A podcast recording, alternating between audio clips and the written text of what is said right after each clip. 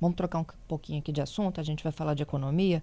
Prometi contar para vocês também detalhes né, sobre imposto de renda 2024, ano base 2023. O que a gente já sabe é que a partir de 15 de março até 31 de maio, quando os contribuintes brasileiros já podem encaminhar a sua declaração de imposto de renda 2024 à Receita Federal. Meu convidado para falar sobre este assunto é o presidente do Conselho Regional de Contabilidade aqui no Espírito Santo, Walter Leno Noronha. Bom dia, Noronha.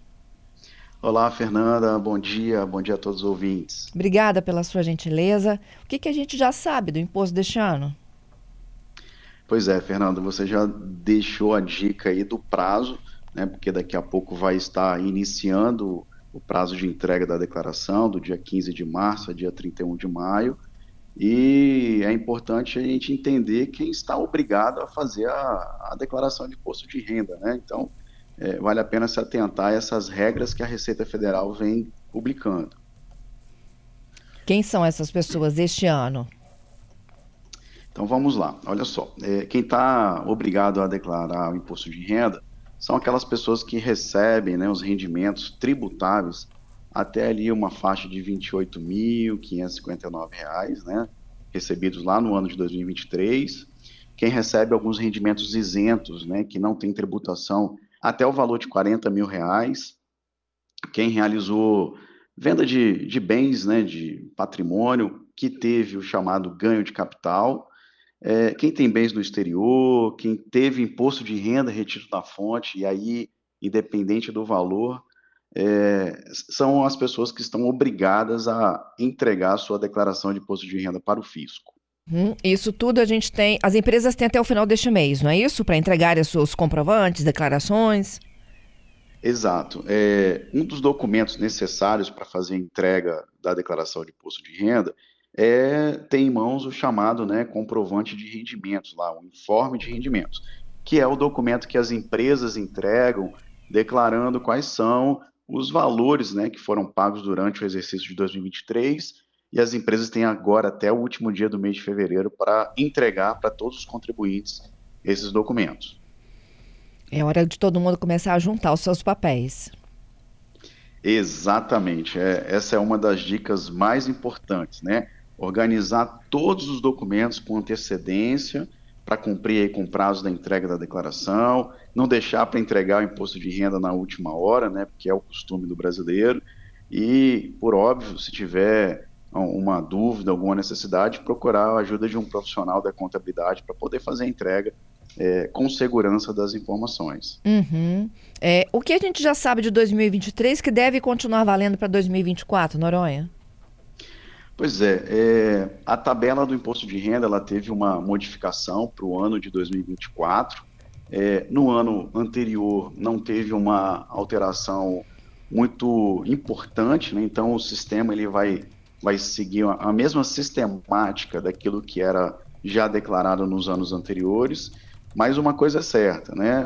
O contribuinte ele tem que se atentar àquela documentação que vai ser possível deduzir na declaração de imposto de renda, né? Que é despesas lá com plano de saúde, pagamento de pensão, os dependentes, né? Que a pessoa possui aí, dependendo das características é, as despesas com educação, né, com estudo, instrução, é, algumas doações que são realizadas. Então, é, é, importante ter toda essa documentação em mãos para poder entregar a sua declaração com segurança.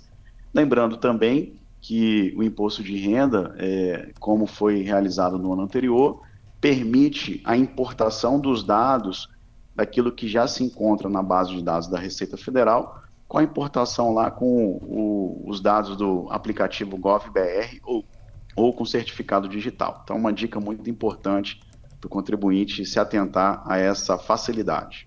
É, esse também tem chances de, de, ter restituição mais cedo, né? Sem sombra de dúvidas, né? Quem, primeiro, quem entrega com antecedência tem a chance de vir aí com a possível restituição para quem tem direito, já no primeiro e no segundo lote. E também quem entrega lá com a confirmação do seu gov.br, é, mediante login e senha na modalidade prata ou ouro, também tem a possibilidade de reaver o imposto de renda pago a maior já nos primeiros lotes. Uhum. Noronha, e os problemas que a gente tem todo ano aí de cair na malha? Pois é, Fernanda. Ó, o contribuinte ele tem que se atentar para as informações que são declaradas no seu imposto de renda. Porque o que é a malha fiscal? Né? A malha nada mais é do que uma inconsistência das informações que estão já na base de dados da Receita Federal com aquilo que o contribuinte está declarando ou deixou de declarar.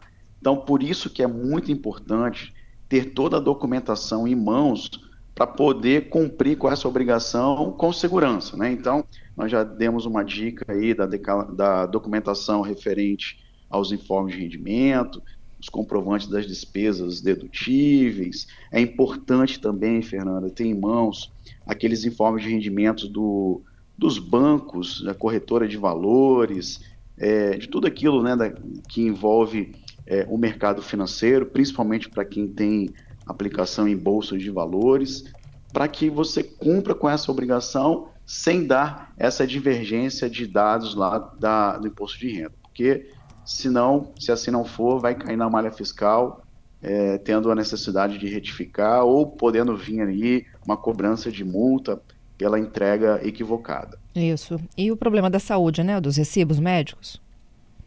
Exatamente, né? É, plano de saúde, recibos médicos, dentistas, é, psicólogos, fisioterapeutas, tudo isso é deduzido né, do imposto a pagar para quem faz lá na declaração na modalidade completa. Então é importante já solicitar a nota fiscal, a fatura ou o recibo daquele profissional para poder lançar lá os dados de CNPJ, CPF, bem correto e evitar essa, é, essas divergências de informações. Noronha, eles devem editar ainda essa portaria para o imposto de renda deste ano? É normativa a portaria? Eu não sei exatamente como é que fala. É, a portaria ela ainda não foi publicada, né, com algumas particularidades que geralmente tem. É, está para sair aí dentro desses dias, porque o prazo já está se aproximando, né, no dia 15 de março. Mas uma coisa é certa, e aí é importante que o contribuinte já se atente também. Tenha todos os documentos pessoais em mãos, porque para esse ano é bem provável que a informação do título de eleitor seja uma obrigatoriedade. Né? Antes era uma faculdade e esse ano é possível de ser uma obrigatoriedade de informação. Então tenha lá é, comprovante de residência, título de eleitor, CPF em mãos para facilitar o preenchimento dessas informações para a Receita Federal. É isso. Queria te agradecer pela participação e até a portaria, né? Exatamente. Assim que sair, provavelmente teremos novas novidades. E o Conselho Regional de Contabilidade do Espírito Santo se encontra à disposição de vocês aí. Muito obrigada, Vinha Noronha. Tudo de bom, hein? Um abraço, Fernanda. Tchau, tchau.